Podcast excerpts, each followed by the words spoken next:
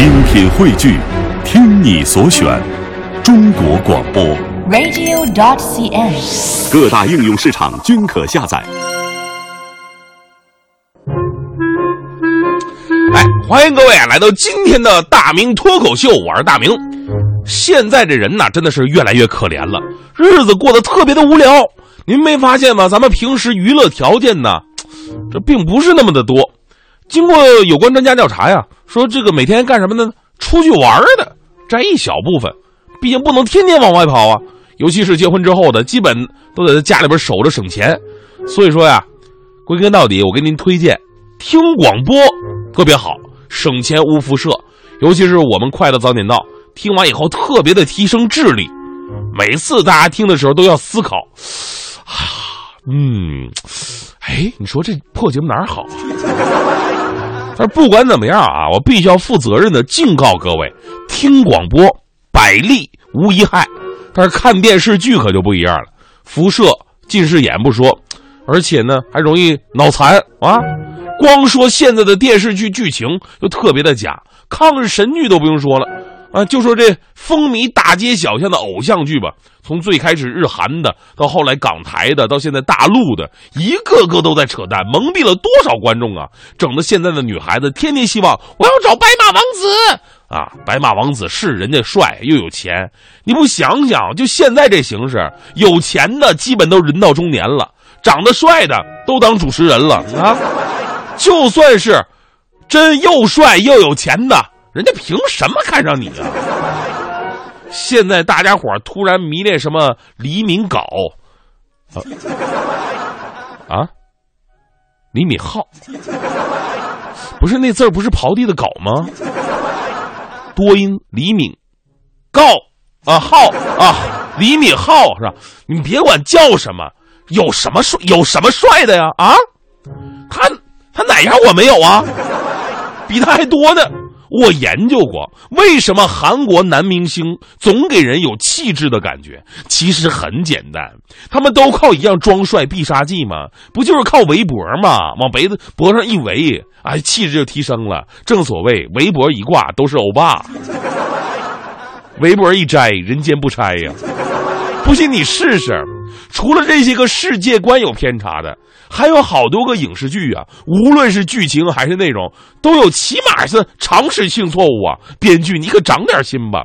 想当年，张纪中的《天龙八部》，男主角萧峰失手打死了爱人阿朱，然后萧峰大踏步上前，紧紧抱着奄奄一息的阿朱说：“阿朱，你先别死，你先别死。”不是有你这样吗？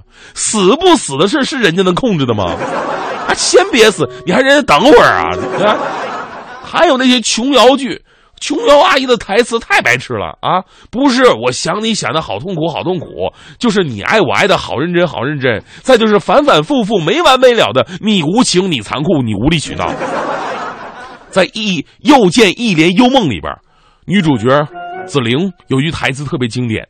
它从前面看是一座铁塔，它从后面看是一座铁塔，它从左面看是一座铁塔，它从右面看是一座铁塔，它从上面看是一座铁塔，它从下面看还是一座铁塔。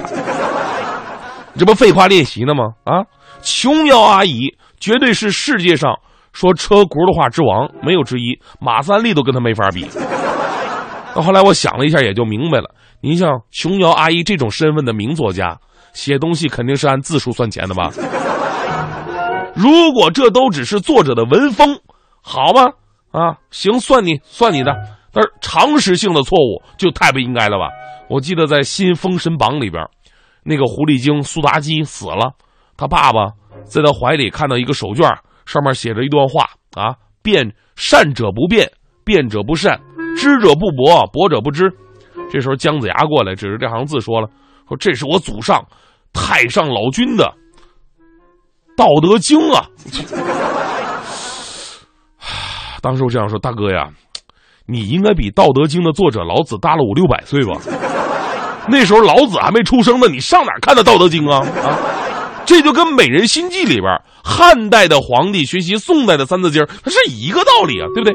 还有好多古装剧里边，动不动就滴血认亲，滴血认亲。大哥，这么重要的事儿，咱能找个更靠谱的办法吗？否则真的误人一生啊！虽然说确实相同的血型可以融合在一起，但是不同的血型也有可能融合呀。比方说，如果你是 O 型血的话，你可以跟所有血融合。但这并不代表所有人都是你爸爸。再说一个更大的漏洞，你说说，一个孩子，一个爹，一个妈，他的血型有可能随妈，也有可能随爹。如果爹妈血型一个是 A，一个是 B 呢？这孩子铁定跟其中一个是不融的呀！天哪，这得多少冤假错案呢？除此之外，影视剧也应该担负起尊重历史、探索历史的责任，不能人云亦云。别别人拍古代什么样，我就拍什么样的；别人拍的宫廷戏什么样的，我就拍什么样的。不是这样很没有探索精神，很容易跑偏，好吗？最近呢，我就正在研究这么一个事儿，在今天脱口秀最后啊，我跟收音机前的各位老师们共同探讨探讨。啊，现在最热的是什么戏呢？是宫廷戏。宫廷戏现在拍的跟偶像剧似的，说话文绉绉、软绵绵的。哎，什么？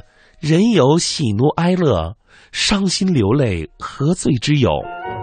做衣如做人，一定要花团锦簇、轰轰烈烈才好。你若安好，便是晴天。不是，哎，难道以前清宫里人说话就这么软吗？啊，就这这么普通话吗？